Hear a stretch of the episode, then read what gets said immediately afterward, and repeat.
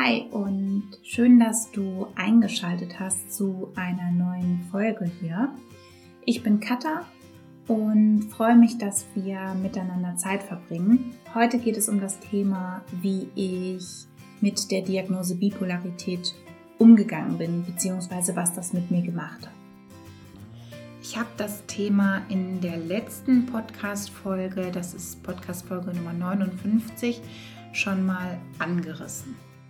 Da habe ich darüber gesprochen, wie das Jahr 2021 für mich war und was da denn alles passiert ist, krankheitsbedingt. Ich habe da eben erzählt, dass ich in die Klinik kam letztes Jahr und dass ich dann auf die Therapiestation kam, nach einer Woche auf der Akutstation. Es ist so gewesen, dass im Normalfall dort tatsächlich auf der Therapiestation sehr wenige Diagnosen vergeben werden. Es also sehr ungewöhnlich generell ist, dass man da eine Diagnose erhält. Ich habe die Jahre zuvor mit der Diagnose Depression gelebt. Also das ist der Anteil, der mir bewusst war, der diagnostiziert worden ist in Bezug auf meine Bipolarität. Ich kam auf die Akutstation und mir ging es damals echt noch überhaupt gar nicht gut. Was man sich auch vorstellen kann, wenn ich eine Woche auf der Akutstation war, dass es mir dann nicht ganz plötzlich super geht und alles ganz, ganz toll ist.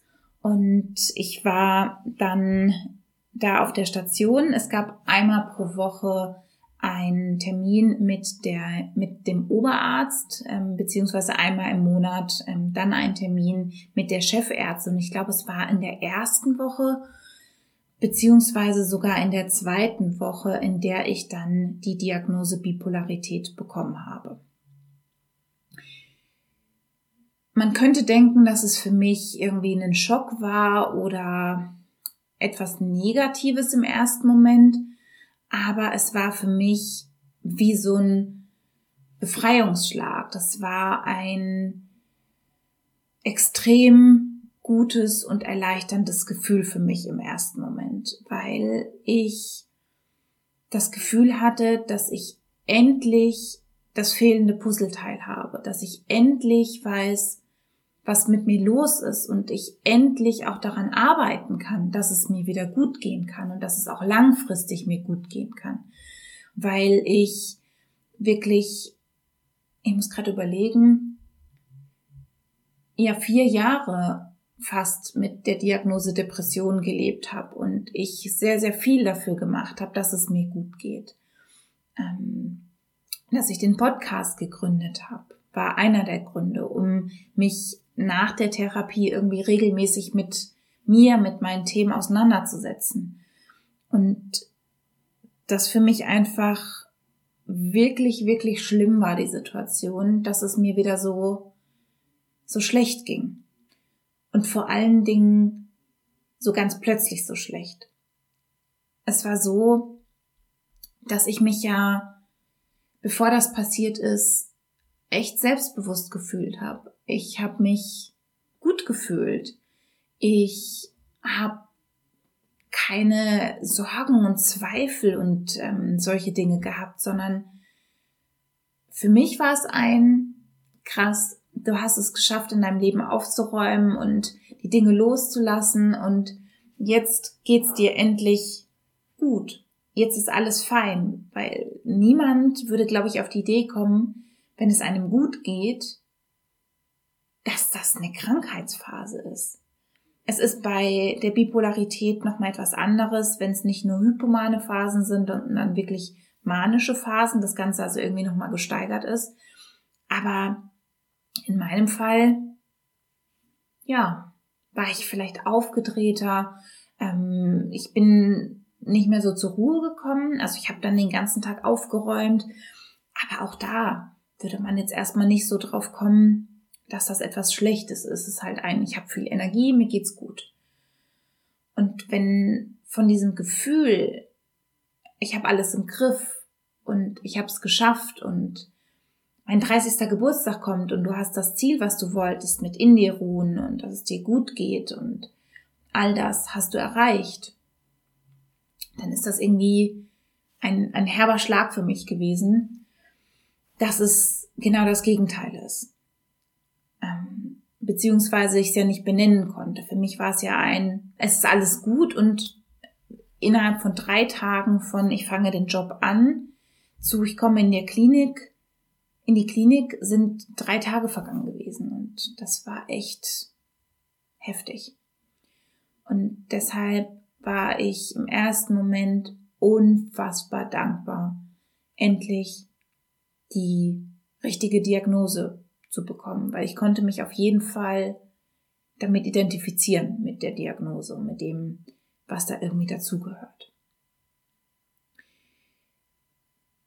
Dann kam im nächsten Schritt aber so eine Phase, in der ich, ich sag jetzt mal, gesellschaftlich gezweifelt habe oder da Ängste bekommen habe. Für mich war es damals kein Problem, über die Depression zu sprechen. Das ist aus meiner Perspektive eine Erkrankung, die mittlerweile sehr populär ist, in aller Munde. Ähm, ich sag nicht, und das auf gar keinen Fall, dass die Krankheit richtig wahrgenommen wird in der Gesellschaft oder ernst genommen oder richtig darauf reagiert wird in vielen Fällen. Aber sie ist dann doch bekannt. Und in manchen Fällen, wenn man so an Burnout denkt, vielleicht sogar etwas Positives. Da hat jemand etwas oder nicht nur etwas, sondern viel geleistet und dementsprechend ähm, ja kam jetzt dieses Burnout zustande. Aber die Bipolarität ist etwas, über das die Menschen oder viele Menschen gar nichts wissen oder wenn dann das sehr negativ dargestellt wird. So, der ist verrückt, der ist durchgedreht. Ähm, in manchen Kreisen gibt es vielleicht auch da ähm, positive Wahrnehmungen, wenn man sich bestimmte Berufsbilder anguckt, äh, in denen manische Phasen tatsächlich etwas Positives sein können, wenn ähm, ja, Menschen dadurch besonders kreativ werden oder der Kreativität irgendwie anders äh, begegnen oder anders äh, oder einen anderen freien Lauf sozusagen geben. Aber es ist grundsätzlich aus meiner Wahrnehmung etwas, ähm, ja, was jetzt nicht so positiv dargestellt wird. Und ich hatte tatsächlich Angst, dass Menschen in meinem Umfeld mich jetzt plötzlich nicht mehr mögen könnten oder nicht mehr wertschätzen könnten. Und ich habe da auch einen, einen Insta-Post schon zu gemacht. Ähm, ich habe da mit einer sehr, sehr guten Freundin darüber gesprochen und habe ihr, ja, ganz ehrlich gesagt, dass ich davor Angst habe. Und dann meinte sie, dass sie mich kennt mit meinen Höhen und Tiefen. Und wenn jetzt die Krankheit nicht mehr den Namen Depression hat, sondern Bipolarität, dann ändert das für sie nichts daran, wer ich bin und auch nichts daran, wie sie mich als Person bisher wahrgenommen hat. Und ja, dass man dem Kind dann halt einfach einen anderen Namen geben kann. Und das hat mir echt sehr, sehr geholfen. Ähm, und habe das auch von anderen Stellen noch gehört, dass diese Diagnose, dieser Name Bipolarität ja einfach nichts daran ändert, wer ich bin. Und ähm, wer ich sein möchte als Person, ähm, sondern vielleicht eher darum, wie ich mein Leben gestalten kann, was mir gut tut. Aber ich als Person bin die gleiche.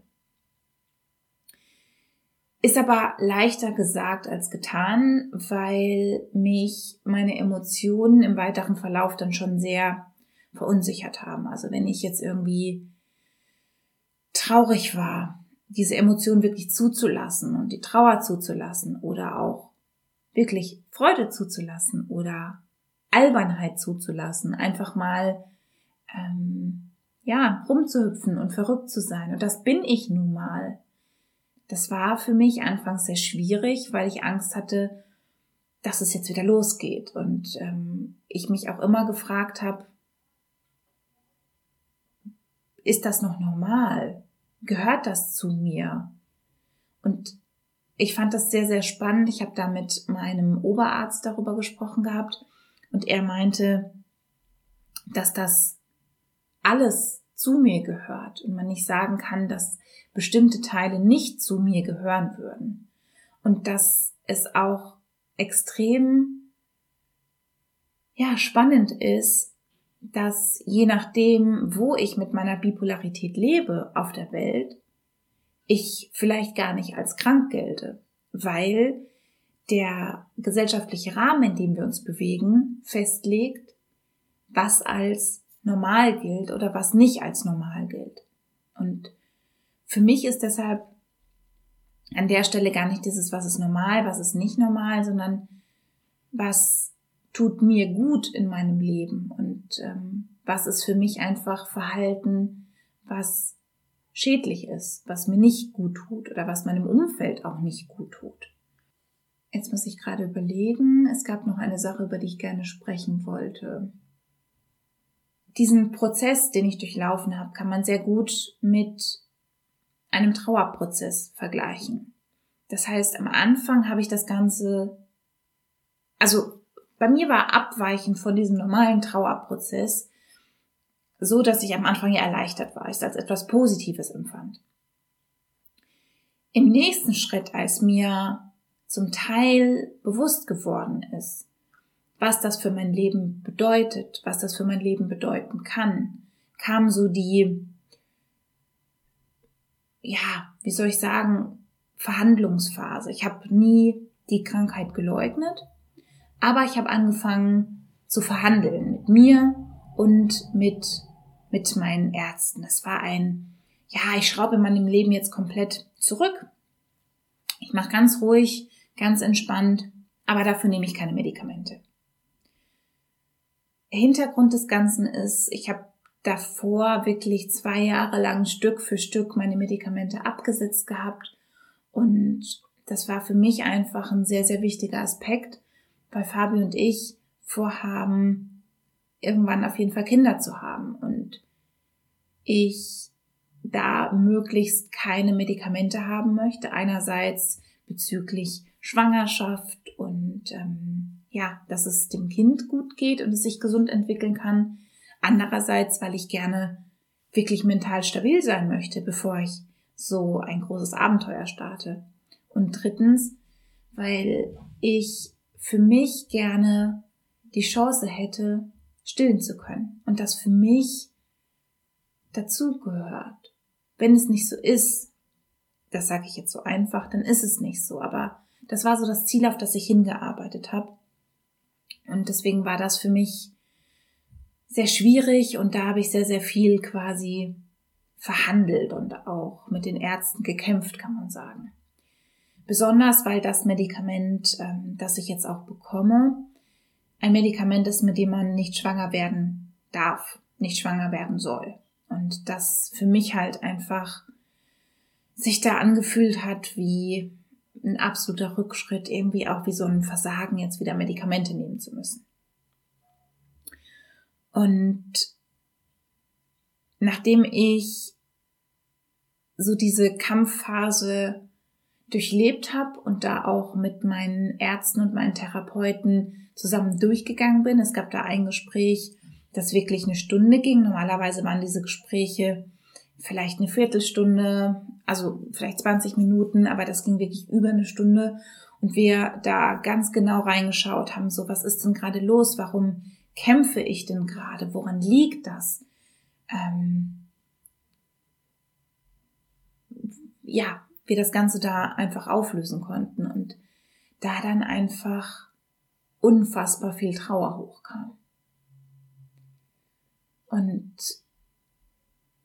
es für mich einfach, ich kann den Schmerz tatsächlich immer noch spüren, den ich hatte. Ähm, es einfach ganz viel Traurigkeit in mir hochgeholt hat, wie es sein kann, dass ich jetzt nochmal diesen Prozess durchlaufen darf. nochmal mich mit einer neuen Krankheit auseinandersetzen kann. Ich habe das ja mittlerweile schon das dritte Mal gehabt jetzt. Ähm, einerseits mit der Psychose, dann mit der Depression und dann mit der Bipolarität. Und es auch einfach so viel zu verarbeiten gab, in dem Sinne, dass ich durch die Krankheit natürlich Dinge auch verloren habe. Ich den Job, den ich mir erkämpft habe und geangelt habe und dafür gearbeitet habe, verloren hatte und die mir in der Probezeit dann gekündigt hatten.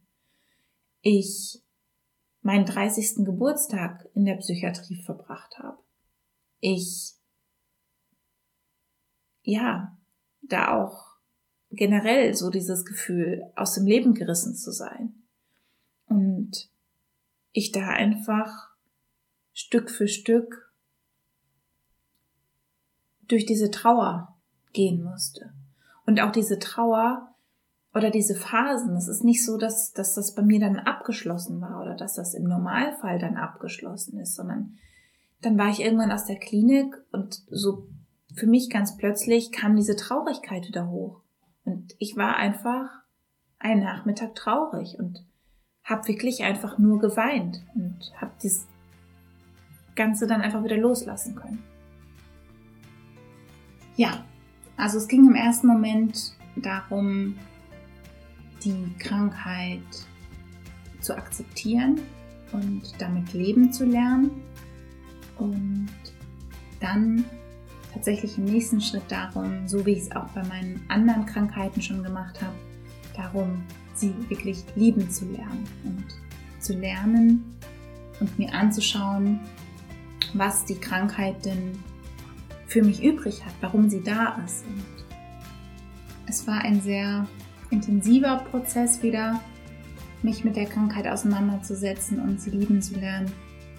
Aber es hat sich auf jeden Fall gelohnt und ich bin sehr, sehr dankbar, diese Krankheit zu haben und durch sie lernen zu können und auch mein Leben jetzt so aufbauen zu können, wie ich es gerade mache.